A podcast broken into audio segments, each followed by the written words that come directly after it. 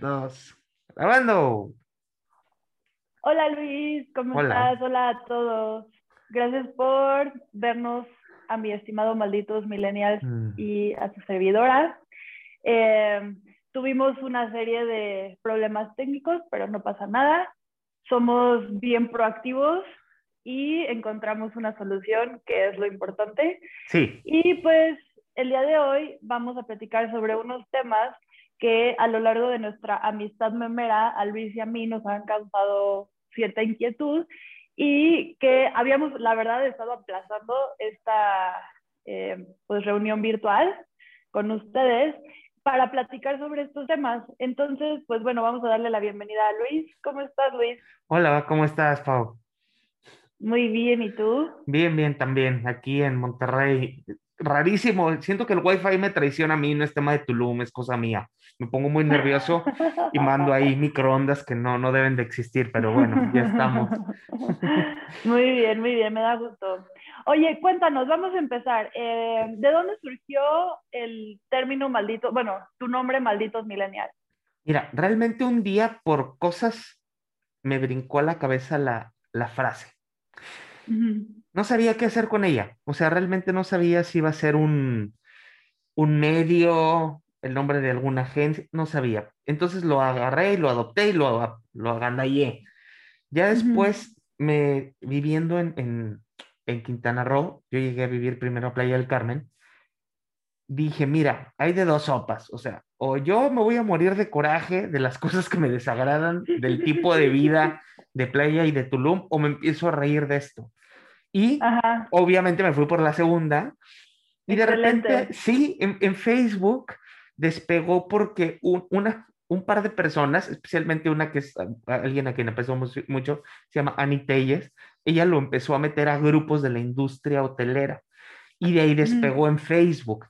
Dos años después me decidió hacer el Instagram y el Instagram, gracias a gente como Whitezican y como Memelas y como Memeteca, me empezaron a compartir y ya de ahí despegó Instagram. Pero pues básicamente eso Ujú. es. De ahí viene. A mí me encanta, me encanta, me encanta tu cuenta. Me muero de la risa. Gracias. Me ayuda igual, o sea, lo que tú dices es muy cierto, como que a tomar ciertas cosas que pueden llegar a ser moles, o sea, que nos molestan Sí. y las empiezas a tomar con un poco de humor, entonces te ríes de eso en vez de hacer corajes, ¿no? Claro, de eso se trata. O sea, porque puedes tú estar haciendo coraje y el coraje, como dicen, es como tener una granada de mano y quedártela. O sea, no la aventaste nunca. Entonces, mejor si te ríes, Ah, pues tú estás. Y ya, y resulta que a final de cuentas la gente se ríe contigo y eso está padre. claro, este, y además, no sé si tú sabías esto, pero el humor es una cualidad de una persona muy resiliente, ¿no? Y, y justo lo que acabas de decir, o sea, si haces corajes y te enojas, Claro, el que se traga el veneno eres tú y estás esperando que la otra persona se muera, pero la otra persona está quitada de la risa, ¿no? exacto. Sí, sí, de eso se trata. Es igual con el bien. rencor, ¿no? Es igual, como dicen. Ah. Ujú. Oye, pues súper. Y entonces sígueme contando. Bueno, y eh, en realidad lo de los millennials, mucha gente cree, de hecho una compañera, ex compañera de trabajo que vuelve a ser compañera de trabajo mía mañana, eh, pensó que era ofensivo, o sea, pensó que mi onda era tirarle hate a los millennials y a los centennials, y no, yo por mis labores de marketing, ella ha trabajado mucho con millennials y centennials. Y son Ujú. personas a quienes yo admiro mucho y aprecio mucho porque me han enseñado muchas cosas. Creo yo que el tema con ellos es que no tuvieron buena guía de nosotros, de las generaciones anteriores, digo, boomers y generación X, que soy yo, y los juzgamos mucho, se les estigmatiza como que, ay, pues son huevones y quieren irse de vacaciones todo el tiempo, y en vez de tener empatía, hubo eh, juz- juicio hacia ellos. Ujú. Cuando en Muy realidad cierto. cada generación tiene su valor y cada generación tiene sus pros y sus contras como todo. Y yo Ujú. de los millennials y de los centennials he aprendido mucho. Creo que lo único que les falta es que nosotros los entendiéramos más y adoptáramos su valor y nosotros ver qué podíamos aportarles a ellos, pero no como nosotros queremos, sino como les funciona a ellos. Y creo que es un tema. Tú, eh, por tu, por tu disciplina, sabrás decirnos que, en qué fallamos nosotros, que nosotros las generaciones viejas, la silente, la boomer y la X, la X ya no tanto, nunca tuvieron el tema de la salud mental, nunca tuvieron este tipo de, como que eran máquinas de labor, ¿no? Los boomers eran quienes crearon las, las grandes plantas de carros, las grandes tabacaleras, refresqueras, plantas alimenticias, y su meta era la casa, el carro y los dos hijos, y ya. Y estas generaciones nuevas, a mí la X me gusta mucho, siento que somos un buen híbrido de todo lo demás, y por eso me gusta mucho mi generación, al menos yo en lo personal. Y, y, los nuevos chicos que dicen, ay, pues yo ya puedo trabajar remoto y me puedo ir a vivir un año a Bali y no pasa nada. Y eso los boomers lo ven como que, ¿cómo ves? Este desobligado. No es que sea desobligado, lo que pasa es que el 9 to 5 de lunes a viernes ya cambió. Y no las cosas tienen que ser como en tu tiempo funcionaron. También, ellos tienen muchas, los boomers tienen cosas de mucho valor, como lo tienen los centennials. Pero creo que yo, es, yo creo que es más bien una cultura de, ahora sí que laboral, pero también viene mucho del trabajo de within, ¿no? De acá y de acá, corazón. Sí, claro de ver cómo abordas tú las situaciones día a día. Por eso odio ese término en las vacantes que dicen tolerancia a la frustración, güey, no, la frustración no se tolera, la frustración la manejas. exacto, la trabajas. exacto, ajá. No sé qué, qué pienses tú, tú, tú digo que eres la, la experta en estos temas, pero este, no sé, o sea, por ejemplo, en, en, ahora sí que en mis épocas, comillas, comillas, eh, decías que ir a terapia era estar loco, ¿no? O sea, yo al principio, yo cuando les dije a mis papás, que mis papás son boomers, yo quiero ir a, ver a un psiquiatra, pues si me vieron con cara de, ¿cómo estás loco? ¿Eres adicto, a alguna, ¿eres adicto a alguna droga? ¿Eres alcohólico? ¿Te estás volviendo loco? Y yo, no, nada más necesito ayuda. Ya después entienden de qué va, pero pues al principio sí es un estigma, ¿no? O sea, y creo que eso fue como tu cuenta de Talk Baby Talk, hay una gran tendencia de las cuentas memeras que habla de la salud mental. Pero no nada más es el meme y no nada más es el humor, sino que es algo que ya nos preocupa a todos hoy en día. De hecho, incluso generaciones mayores ya dicen, ¿por qué no? Ya a lo mejor a sus 60, 70, 80 años lo están empezando a considerar, que creo que es importantísimo. Pero bueno, ahí tú que eres psicóloga profesional del tema de la salud mental y autora del libro, porque hay que mencionarlo también, felicidades por eso. Sí, muchas gracias, Luis. Muchas felicidades. ¿Nos puedes decir más de, de, cómo ves tú este tema, no? Bueno, pues si quieres vamos empezando como por tu línea del tiempo de lo que acabas de decir. Sí. Lo que primero eh, comentaste fue que justamente sí es diferente eh, entre los boomers y los millennials cómo percibimos la terapia. Eh, sin duda los boomers, sin juzgarlo, sin juzgarles, eh, pues ellos vivieron circunstancias económicas muy distintas a las nuestras y pues sí tenían como que, como un rol by the book, ¿no? O sea, como me graduó de la carrera, me caso, tengo dos hijos, compro mi casa, mi terreno, mis dos coches, este, le doy educación a mis hijos, mi esposa va a estar en, en el hogar y no cuestiono nada, ¿no? O sea, genero, genero, genero, no cuestiono nada y, las emociones que yo estoy sintiendo ni las reconozco, porque eso sí es malamente, pues como que les cuesta trabajo reconocer emociones. Claro. Y no las cuestiono y las tomo por sentado, es lo que me tocó. Sí. Incluso algo que he hablado mucho en mi, en mi Instagram es que incluso los boomers lo que llegaron a hacer con los millennials, creo que a ti también te ha de haber tocado, es cuando llorabas era el típico de que no llores, o, o los niños no lloran, o las niñas eh, que se enojan se ven muy feas, o ese tipo de cosas.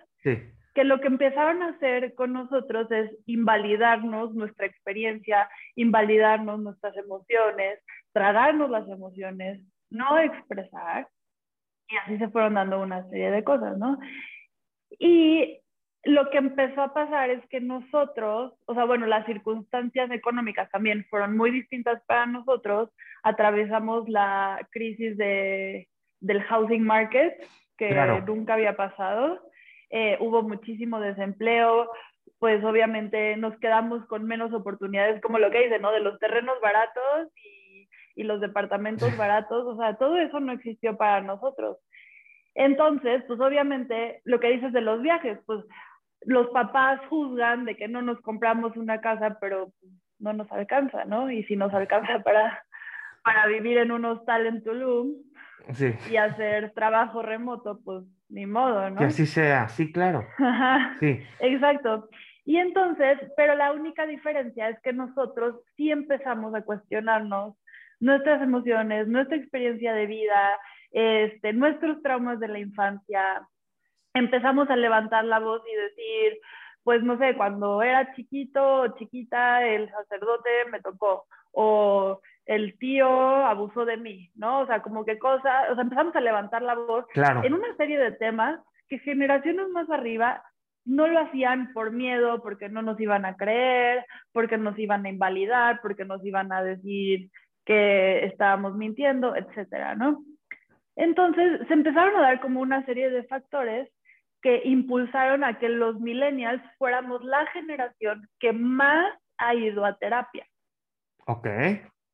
Esta, eh, este dato duro, que de hecho lo menciono en mi libro, ha sido un factor que ha creado también una especie de burla hacia los millennials, ¿no? Como que, ay, pues es que los millennials van a terapia porque son súper frágiles. La generación de cristal que dicen, los mazapanes que se rompen de todo, sí. Sí, y, y, no aguantan nada y son súper frágiles y, y, por eso van a terapia y es como, pues no, la verdad estoy yendo a terapia porque tengo muchísimas inquietudes, porque creo que muchas cosas que me enseñaron que así eran no necesariamente son así, porque creo que tragarme mis emociones me hace muchísimo daño. O sea, hay una serie de factores que nos llevaron a, a tomar estas estrategias o estas oportunidades de ir a terapia. Y la verdad es que lejos de perjudicar a la sociedad, yo creo que la están fortaleciendo, o sea, poder comunicar mejor, tolerar menos la violencia, este, reconocer patrones destructivos, todo esto, lejos de empeorar la sociedad, la hace muchísimo más fuerte, muchísimo más sólida, con muchas como cualidades que antes no existían. Así es. No sé si sabías este dato, que la generación Z es la primera generación que en la escuela, o sea, en la primaria, ya se están empezando a cuestionar sobre la salud mental, sobre la ansiedad, sobre la depresión, sobre el trastorno por déficit de atención, sobre el trastorno obsesivo compulsivo. O sea, así como en nuestras generaciones nos empezó a tocar el tema de que la sexualidad y, y, y no te vayas a embarazar en la secundaria o en la prepa, etcétera, la generación Z está hablando de estos temas, o sea, de la salud mental. Y a mí la verdad eso se me hace maravilloso. O sea, va a ser una generación que va a crecer con una red de apoyo súper sólida en cuanto a la salud mental, que muchas veces a nosotros es lo que nos hizo falta. O sea, yo lo digo abiertamente, yo a los 23, 24 años tuve una depresión durísima, eh, muy debilitante, que me duró casi cuatro años, no más, casi seis años. Okay. Y, y, y, justamente al inicio de la depresión me costó muchísimo trabajo comunicar porque nadie comunicaba. O sea, nadie decía, híjole, si estoy, tengo eh, ansiedad y estoy medicada, o tengo depresión y, y, voy al psiquiatra. Y entonces, para mí era como, ¿a dónde me volteo? ¿A quién le pregunto? Eh, de la información que encontraba en internet, era como, ¿cuál es la correcta? ¿Ahí vas a decir algo? Sí, claro. Eh, no, no, o sea, que simplemente esta generación Z, ah, tiene menos tabús, tabúes. Ajá. Dos, tiene los recursos de la supercarretera de la información con la que nacieron. O sea, para ellos ya el Internet es parte de con algo que ellos ya nacieron. Entonces ya mm. saben buscar, ya hasta saben cuestionar las fuentes. A gente como tú, gente como yo, nos tocó ver de que, oye, ¿a quién le creo, no? O sea, realmente eh, no había simplemente la carrera de psicología es joven, es una carrera joven, este, y, los psiquiatras, desgraciadamente en tiempos de antes, solamente veían comillas locos, ¿no? Comillas, o sea. Era el loquero. Exacto, era loquero. Era el loquero. Por eso les dicen los te tus shrink. Exacto, y ya nada más, nada de terapia, te arreglaba medicinas o electroshocks o cosas peores, pero no te arreglaba base, con base en terapia, que creo que es la gran ventaja que tienen estas nuevas generaciones y que a mí me da gusto ver, no sé qué tanto hayas visto tú, pero que incluso gente ya mayor que dicen, bueno, igual a final de cuentas no es tan malo, vamos a intentar. Eso es una alza que yo he visto y que a mí me llena de gusto, porque dices, nunca es tarde, ¿no? O sea, nunca. Y te voy a decir por qué. Y yo lo he visto muy de cerca con mis pacientes, que la verdad la mayoría son millennials. Eh, me he dado cuenta que cuando adentro de una casa, vamos a llamarle a esa casa un sistema, ¿no? Adentro de ese sistema eh, pues hay varios elementos ¿no? que conforman el sistema. Y en cuanto uno de, los elementos, en este caso casi siempre es el millennial, empieza a ir a terapia y empieza a implementar cambios en su vida, empieza a poner límites con amor, pero empieza a poner límites, empieza a cambiar comportamientos, el resto del sistema empieza a poner atención y dice como, wow, oye, pues sí se puede cambiar, sí tiene sentido modificar estos hábitos, este, sí se puede poner límites y aún así ser parte del sistema. O sea, como, y normalmente son los boomers, o sea, los papás los que empiezan a ver eso y empiezan a decir como, no, pues mi hija sí ha mejorado un buen. Si ella ha mejorado, ¿por qué no yo puedo mejorar? Exacto. Exactamente. Yo también me quiero sentir bien, yo también quiero vivir sin ansiedad, yo también quiero tener un trastorno obsesivo compulsivo más funcional.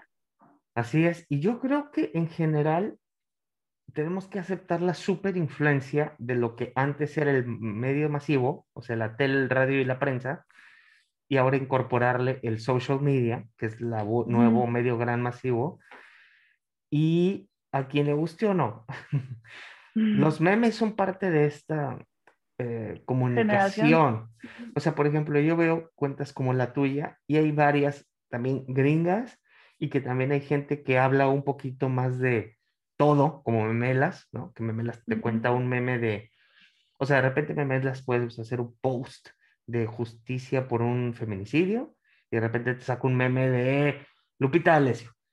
Pero últimamente es una tendencia que muchos empiezan, empezamos ya a hablar de la salud mental porque es, creo que, el tema, ahora especialmente con la pandemia, ¿no? O sea, sí fue así. Claro wow, me enfrenté a mí mismo porque estuve encerrado. Yo en lo personal, mi vida es de estar trabajando en una computadora en un escritorio y trabajo remoto yo desde mucho antes que se fuera una necesidad.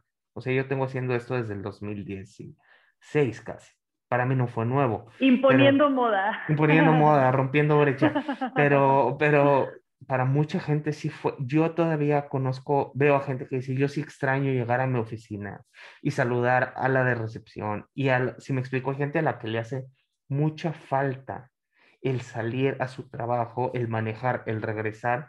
Y creo que esto de la salud mental tomó el spotlight definitivo que le hacía falta final con la pandemia. No sé cómo lo, lo veas tú.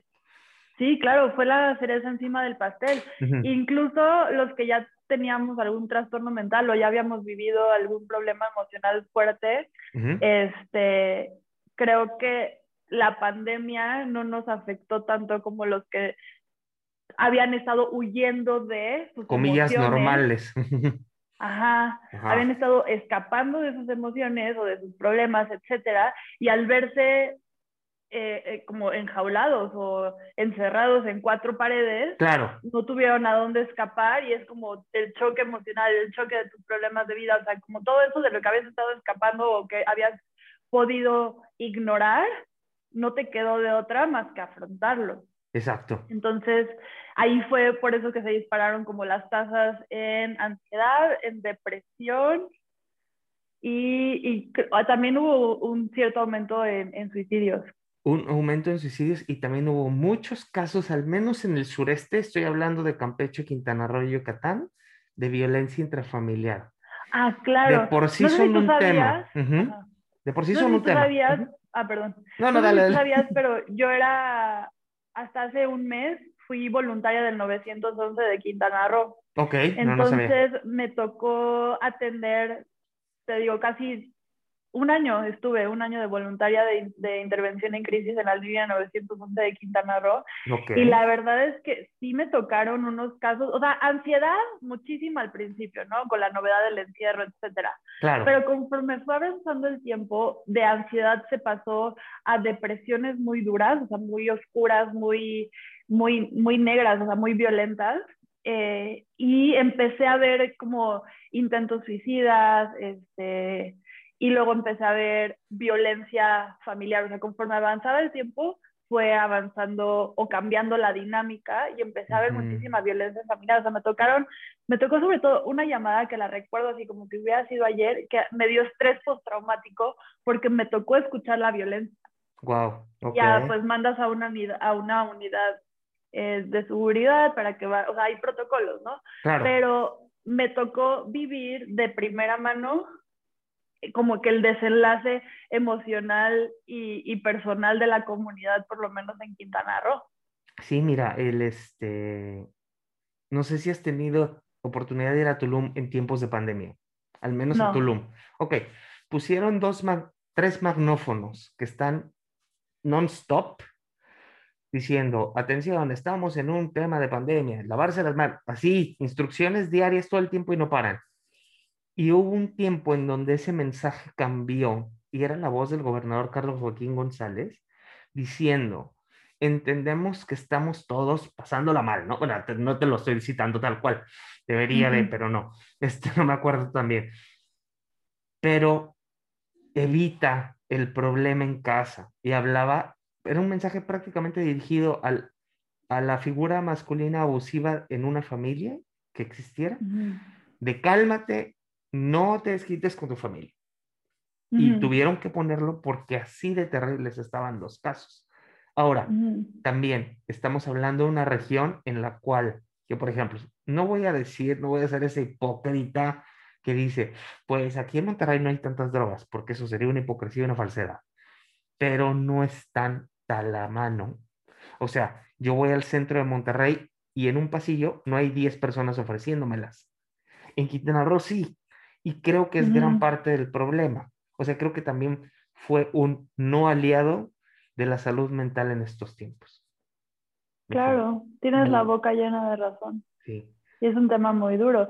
Incluso, pues, el tema de las drogas para mí es muy importante y lo menciono también en mi libro porque las drogas han sido malamente empleadas como para disminuir o minimizar el efecto debilitante que pueden tener las emociones sobre una persona.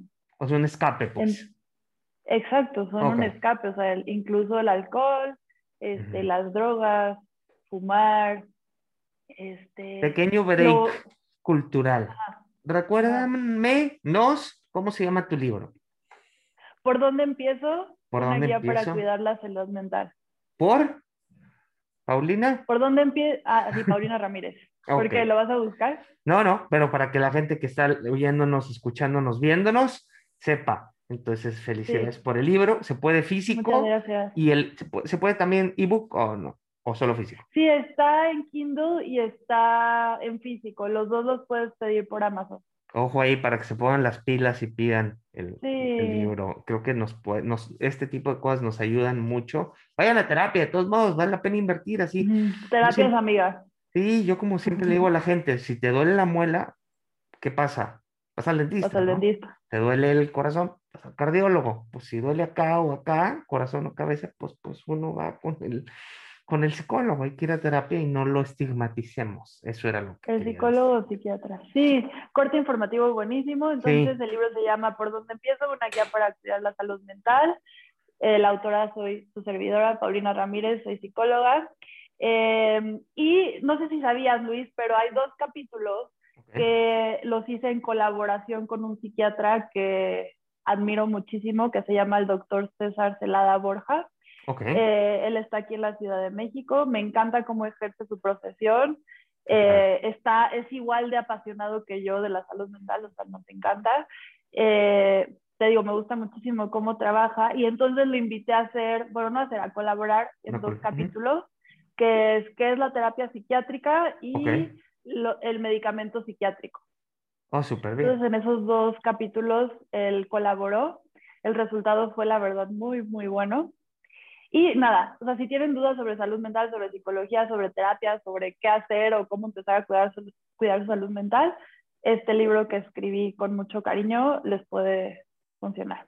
Por favor. Y ahora sí, saliendo del corte informativo, lo que estábamos hablando es que muchísimas personas eh, cuando incluyéndome a mí, o sea, en algún punto pues, em, aprendes a que si estás estresado, si estás ansioso, si estás triste, si te cortó el novio, si tu mamá te regañó, etcétera, pues te echas una chela, te echas un vinito, sales con tus cuates y te echas tus tequilitas para olvidar el malestar emocional.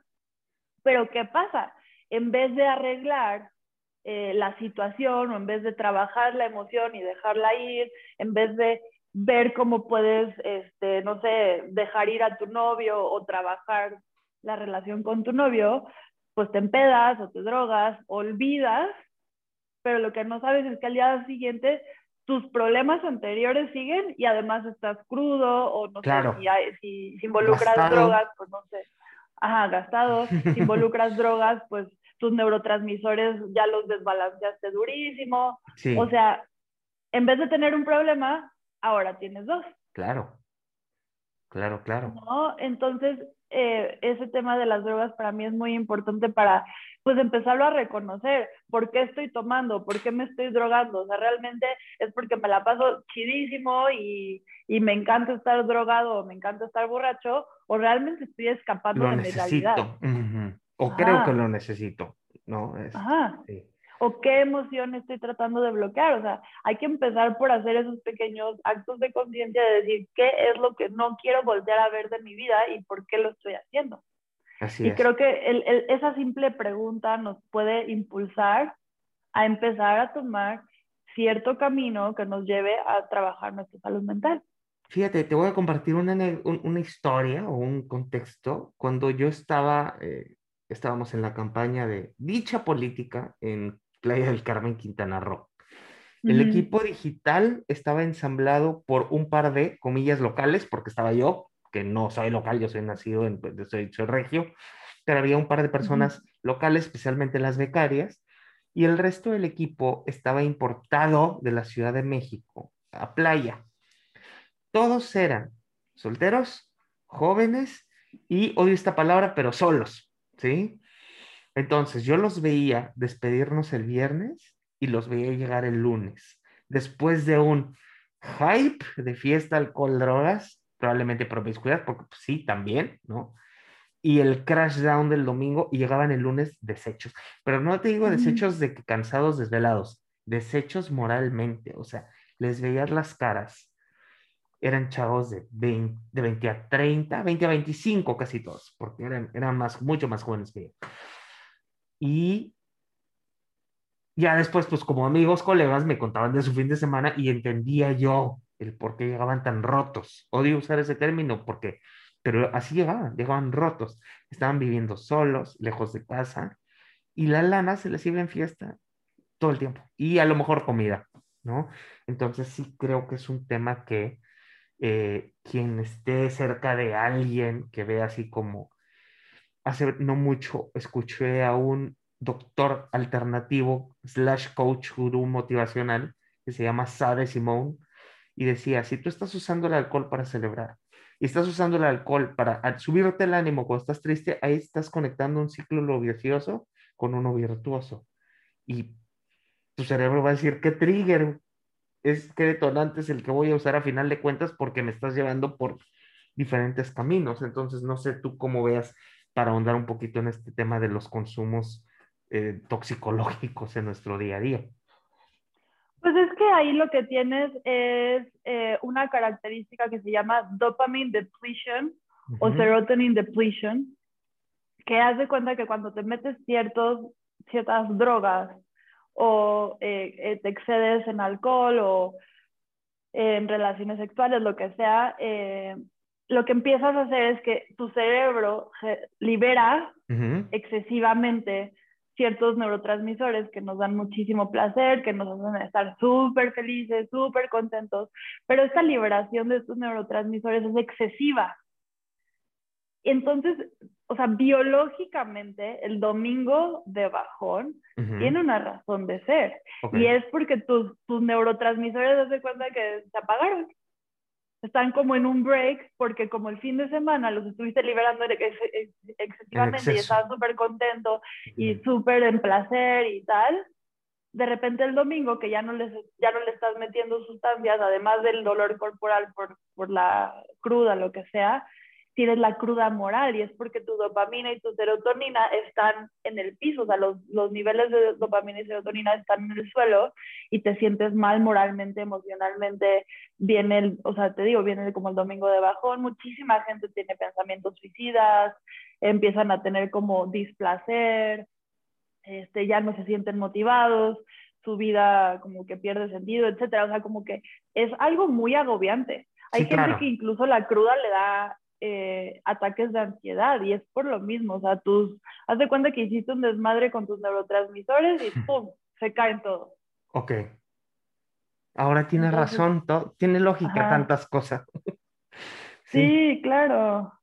Sí, chicos, están escuchando. No, no se excedan. O sea, realmente yo, mira, mucha gente de mi cuenta alcanzó a leer antes de que cierto candidato borrara mi cuenta por completo. Este, se ardió por un meme pero alcanzaron a leer que yo acabo de pasar por un proceso quirúrgico, afortunadamente pequeño, ya cuando lo ves en mm. perspectiva, pequeñito, pero sí te, un reset. Sí, tú estuviste, tú con mucha gente estuvo ahí conmigo, afortunadamente, pero fuiste de los más eh, solidarios. este, te da un reset de decir, güey, mi cuerpo ahora sí que es lo único que tenemos, ¿no? No, no quiero ponerme yo de gurú healthy porque jamás Malditos Venegas jamás se va a convertir en eso, ¿no? Este, porque es un concepto y el concepto ahí se queda. Pero sí decir, o sea, realmente es lo único que tenemos, nuestro cuerpo, y ahí va incluida nuestra mente. O sea, y, de ahí sale todo, y si no está bien acá arriba, lo demás no, va a funcionar. O sea, yo conozco, tengo amistades o conocidos, porque no son amigos tan cercanos, o sea, en particular una chava que es físicamente bajo los estándares comunes perfecta, comillas, ¿no? Así toda ella, y ella no es feliz, porque ella siente que nunca es suficiente, ¿sabes? Ya se hizo un par de cirugías por aquí, otro por allá, se cuida mucho de su alimentación, creo que no bebe ni una gota de alcohol, y si es tal vez una copa de vino y me estoy excediendo, obviamente no tabaco, no drogas, ejercicio todo el tiempo, pero ella nunca es suficiente para ella. Y entonces es una de las, o sea, es lo mismo que ser drogadicto o, o, ser una persona con obesidad. Creo que es lo mismo, porque si no está bien acá arriba, pues el resto pues tampoco va a estar jamás, ¿no? No sé qué opines con ese tema. Sí, porque me realmente yo no entendí, o sea, fue tanto mi estrés de los preoperatorios, los laboratorios, los ayunos, las sacadas de sangre que me cagan, perdón la palabra, pero realmente odio ese proceso. Y yo digo, no puedo creer que haya gente que se hace esto voluntariamente, que se mete en quirúrgico por gusto, güey. O sea, no, no, no, no me cabe, no, no entra en mí, ¿no? Entonces no sé qué, qué opinión tengas al respecto también de eso. Pues es más la motivación de tratar de alcanzar los estándares de belleza impuestos por la sociedad que el miedo a sentir dolor unos días con tal de verte espectacular, ¿no? Ajá. Creo que pues va por ahí. El tema es que como lo dice tu conocida o amiga, es que se vuelve algo que no alcanzas, o sea, nunca vas a ser perfecta, la perfección no existe, nunca vas a estar completo, la, o sea, estar completo y, y, y, o sea, no satisfecho, satisfecho sí puedes lograr estar, pero como que siempre, o sea, nunca vamos a ser productos terminados, siempre vamos a estar en mejora. Work in progress. Entonces, ajá, work in progress for, forever, ¿no? Entonces, este, pues estar visitando el quirófano una y otra y otra y ábreme y súbeme esto y ahora la ceja. ¿Ves que está de moda como los cat eyes? ¿Lo has visto? Sí, Dios. No puedo imaginar cómo duele eso. Sí. O sea, literalmente son hilos adentro, ¿no? Entonces, o sea, ¿cuál es el objetivo? ¿Cuál es, cuál es tu intención? ¿Qué quieres lograr? ¿no? Y, y incluso creo que lo puedes aterrizar de la misma forma al, al alcohol y a las drogas. ¿Cuál es tu detonador? ¿Qué emoción crees que vas a sanar viéndote un poco mejor? ¿Y qué es lo que no estás queriendo ver? que realmente está mal en ti. No son tus cejas de, de leoncito o de gatito, lo que sea. Es una sensación de no ser suficiente para la sociedad. Ajá, exacto. y eso es 100% trabajable en terapia. volvemos, volvemos, que todos los caminos no nos llevan a Oz, nos llevan a trabajar en nuestra salud mental. Oye, y ahora ya creo que ya te la silla de entrevistado a entrevistador, pero yo sí quiero saber también, así como se supo por qué malditos millennials, ¿cómo fue la historia de Talk Baby Talk? Bueno, Talk Baby Talk surgió en agosto del 2020. Ok. Este, en realidad soy bastante novata en esto. y fue el, o sea, fue el destino, no fue planeado. Em, originalmente yo estaba haciendo una cuenta que se llamaba Vive Intencionalmente y en Vive Intencionalmente lo que quería lograr era hacer comunidad alrededor de la salud mental. Ok. Cosa que no lograba, o sea, como que, como que tenía una barrera, ¿no? O sea, como que hacía mis posts y hacía como call to action y todo el mundo me decía como, ay, pues pregunta este, en la parte de abajo, ¿cómo se sienten hoy? Así, ¿no? Y sí tenía buena respuesta, pero no amarraba. Muy poquita. Okay. Ajá. Y entonces decidí separar, ah, empecé a subir memes esporádicos, ¿no? En, en, Vive Intencionalmente. Okay. Y eran memes sobre salud mental. Y me empecé a dar cuenta que mis seguidores respondían mejor a los memes. Claro. Entonces, de repente, pues mi mente curiosa fue como que, oye, pero pues, ¿por qué a los memes sí y a las frases y datos duros, serios, no? Y pues lo que me di cuenta es que cuando le metes humor a los problemas, que es lo mismo que tú haces, la gente lo que hace es bajar sus barreras. Entonces, ¿qué me empecé a dar cuenta? Que la gente cuando se reía de sí mismo, de sus problemas emocionales, de sus patrones eh, disfuncionales o tóxicos, o que regresan con el ex tóxico y no van a terapia, etcétera, me empecé a dar cuenta que se creaba comunidad, o sea, la gente tallaba a su amiga que siempre regresa con el ex, o tallaba a su amigo que estaba deprimido, etc. Y ahí fue cuando hice la transición de Vive Intencionalmente, pasé a hacer Talk Baby Talk. Yo quería que el nombre de mi cuenta tuviera, o sea, hiciera alusión claro. a un trastorno mental. Sí, sí. Y el TOC, mucha gente no sabe, pero es trastorno obsesivo compulsivo. sí. Sí, todo, muchos tenemos rasgos TOC y no. Sí, ¿verdad? Claro. Yo tengo rasgos TOC, no, no tengo trastorno obsesivo compulsivo, pero tengo rasgos TOC y no me había dado cuenta hasta mi, creo que fue el primer año de la carrera. Ok. Que entre mis compañeros y una maestra me acuerdo que me decían como que, ay, sí, este, pause porque es súper TOC. Era la niña de los plumones. ¿Eras la de los plumones, Pau? Ay, yo era la que decía como, van a recoger la tarea y todo. Ay, Pau, ¿por qué? Ay, porque soy bien ñoña y me encanta mi carrera. Bien, sí, sí, yo también, cuando llegué a mi carrera fue cuando me hice el ñoño de la historia. y te entiendo, te entiendo. Yo hice la tarea, oigan, y quiero saber cómo me fue. Claro, claro, claro aprendieron a amarme mis compañeros, la verdad. Sí, sí, pero bueno. Pero has despegado, vas, vas en siete, mil y pico, ¿no? Ya ahí vamos, ahí vamos. Sí. Sí. Sin, sin prisa, pero sin pausa. La verdad es que estoy muy satisfecha eh, con, con mis seguidores. Cada vez veo muchísimo más comunidad. Este, y era mi objetivo, o sea, mi objetivo era hacer que la gente que tiene un trastorno mental no se sienta tan solo, tan eh, aislado, tan en una cueva donde solamente yo lo tengo y nadie más. Y, este, y no sabes la cantidad de mensajes directos que me han mandado diciéndome, tu cuenta me cambió la vida, eh, después de leer tus memes, este, me animé a ir a terapia, este, ver que otras personas la están pasando mal, me hizo darme cuenta que yo también la puedo pasar mal, pero hacer algo al respecto.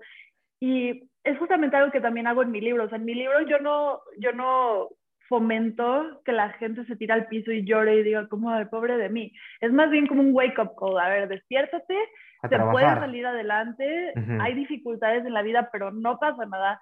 Si le echas ganas, vas a salir adelante. Y aquí está la guía. O sea, estos son los pasos que puedes seguir para lograrlo. Pero no te tires a llorar y a no hacer nada. O sea, ¿podrías decir que tu libro es un poquitín de handbook o no? Como handbook. O sea, como un trabajo sobre esto, digamos. O sea. Mm, Definitivamente sí, Sí. Ujú. porque está muy ligerito, o sea, Ok. la verdad está muy, muy, muy ligerito. Puse los temas, o sea, es una proyección mía a cuando yo tenía 24 años, que te digo que me dio esta depresión marca muy durísima, que todo lo que yo necesitaba saber en ese tiempo lo plasmé Ujú. en el libro. Ok, O perfecto. sea, y, y te digo, está como muy condensado, muy ligerito, todos son datos duros, nada es opinión, es muy objetivo. Y realmente, te, o sea, te explica todo lo necesario, todo lo que la gente necesita saber para empezar a cuidar su salud mental. Todo. ok. Y, y te digo, es- y está muy fácil de leer y está ligerito. Entonces sí, sí podría ser un hand- handbook. Es interesante, me encantó cómo lo hiciste porque las páginas, tu página de memes sí se salió con un propósito muy claro, ¿no? Y lo mejor de todo es que está cumpliéndolo. O sea, porque, Sí, porque pues uno puede tener las ganas y luego no pasa y pues desgraciadamente ni modo y le sigues con otras cosas. Pero qué padre que, que estás ahí. Yo soy un fan de la salud mental porque a mí sí me ha ayudado en mi vida mucho, mucho, mucho. Yo sí he estado con ambos, con psiquiatra y con psicólogo, no al mismo tiempo, pero vaya, sí, sí he, he afortunadamente sabido a quién recurrir en ambos casos. Y es la onda, o sea, la verdad es que es- yo no sabría realmente sin llegar a tocar el violín ni azotarme en el piso, dónde estaría hoy por hoy sin no haber recurrido a un psiquiatra. O sea, no, no tengo idea ah, yo también. cómo hubiera acabado eso, ¿no? Entonces, este, digo, ahora sí que, que, que, pues, está chido cuidarse de la salud mental. Una duda que tengo contigo, ahorita que hablábamos del trastorno obsesivo compulsivo, OCD o TOC, como lo quieras decir, también hay gente que puede llevar a, a la, esto lo puede llevar a la genialidad. No sé si hayas visto Ujú. tú la serie nueva de Selena en Netflix, pero el gran mastermind del éxito de Selena es su hermano AB. Y AB en la serie lo muestran como un OCD grueso, o sea, empacaba Ujú. y reempacaba, creo que se tardaba un par de horas en lo que él empacaba y reempacaba para sus giras. Y es un compositor en su género brillante, o sea, el cerebro de Selena musicalmente era él. Y creo Ujú. yo que su TOC o su OCD, como quieras llamarlo en inglés o en español, es parte de que las melodías y las composiciones sean tan perfectas. No sé si hay algo que ahondar con ese tema. Claro, o sea, muchísimas, muchísimos trastornos mentales, eh, incluso los problemas emocionales o sin llegar a un trastorno mental, pueden ser fuentes de inspiración. O sea, tampoco lo voy a convertir en algo súper romántico. No, no, no, para nada. No va por O ahí. sea, Sí, no. no, no, no va por ahí, pero, pero sin duda creo que, o sea, es como, como la expresión de me dieron limones y yo hice limonada, ¿no? Eh, o sea, con lo que te toca, pues tú tienes la opción Tomarlo, de tomar ya. la decisión de hacer algo propositivo con eso, ¿no? Ok. Sea un trastorno mental, sea un problema emocional, sea una circunstancia de vida, ¿no? Tú tienes la opción de elegir qué hacer con lo que se te presenta. Entonces, digo, sin duda, puedes tener un TOC funcional o un. TOC propositivo y puedes tener un TOC disfuncional. Ok. Pero pues eso ya va a depender de cada persona. Ok, ok, perfecto. Yo sí tenía esa duda porque sí, lo, esa romantización a veces del social media y de las más media y de las series y las películas, ah, como que, ay, yo estoy bien loca como Harley Quinn, ¿sabes? O sea, sí. este, de que, pues, pues no, no está bueno, amiga. No, no está Este, cool. no, no está cool. Este, pero sí, o, o yo soy loco como Hannibal Lecter, de que, wow, entonces no, no está padre tampoco, ¿no? O sea, Sí, que sí, no. sí creo que el, este, el, el mainstream media, ahora con el social media, nos ha hecho errar ahí el camino un poquitito. Es como el, el autismo, el, este, adentro del autismo está el Asperger, que es un autismo de menor nivel, y en muchas series lo que han hecho es hacer muy romántico el, el, el Asperger, ¿no? Así como, ay, es que es un Un genio. genio, exacto. Y es como, no, no necesariamente es un genio. Y de hecho es la misma probabilidad que una persona con autismo sea genio a que una persona sin autismo sea genio. ¿Me di a entender? Claro, sí, sí. O O sea, sea, no es, no es un no factor. tiene nada que ver. Ajá, Exacto. exacto. En- Entonces, como que esa forma de ejemplificar al autismo o al Asperger como una mente brillante y, y como los físicos matemáticos tipo Sheldon Cooper es Exacto. una falacia. Ok, ok, ok. Entonces, no, no le crean todo. Acuérdense que también el más Hay media es, es propagandístico, claro. O sea, el- el Sí. más media es propagandístico. Entonces, no, ustedes siempre cuestionen.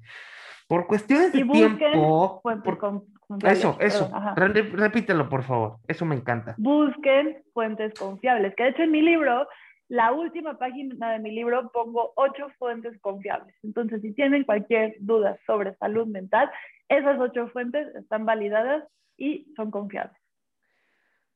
Por cuestiones de tiempo, Pau y yo vamos a tener que cerrar esta magnánima visión que me ha disfrutado yo mucho. Yo por mi parte creo que ya le exprimí su mente un poquito más de lo que hubiera ella Sí. pensado. Yo no sé si tengas alguna última pregunta para mí o cómo quieres que cerremos. Quiero cerrar diciéndote que a la siguiente me toca explorar tu mente a ti porque se revirtieron los. Sí, suelo hacerlo, eh, suelo hacerlo, pero No me encanta, nada. me encanta. Lo vamos a hacer next week, maybe, ¿por qué no? Lo Voy a estar de vacaciones, pero next, Ah. next week sí. ¿Vieron cómo nos echó en cara su, su fifismo? Su, su whitezicanismo? Sí, soy white- Espera- white es- esperamos que disfrutes mucho tus vacaciones. Me encantó que, gracias, que nos hayamos reunido finalmente. Yo ya quería verte estando, estando un poco más en forma y sano, lo cual disfruté Sí. mucho. Los- regresando de tus vacaciones, lo tenemos que hacer, la segunda parte, porque lo disfruté Ujú. mucho. Y, e igual, ¿por qué no hacerlo hasta bimestral o mensual, que es una tradición de memeros Uf, yo tú y feliz. yo? No sé qué te Sí. parezca. ¿Sí? Sí, yo feliz. Gracias por Me encanta compartir. hacer comunidad contigo. Me encanta a mí también, tú lo sabes, y me encanta lo que haces y lo que hacen todos tus colegas, se les agradece mucho. Te agradezco que hayas compartido tu domingo conmigo en este, en este encuentro digital y este, pues estamos memeando a todo mundo y nos vemos durante, durante el resto de, de la semana digitalmente, ¿sí? vale. Muchas gracias, Pau. Gracias, baby. Cuídate Talk, mucho, baby, Luis. talk. Gracias a ti. Gracias a todos. Bye. Bye. Bye, malditos millennials. Bye.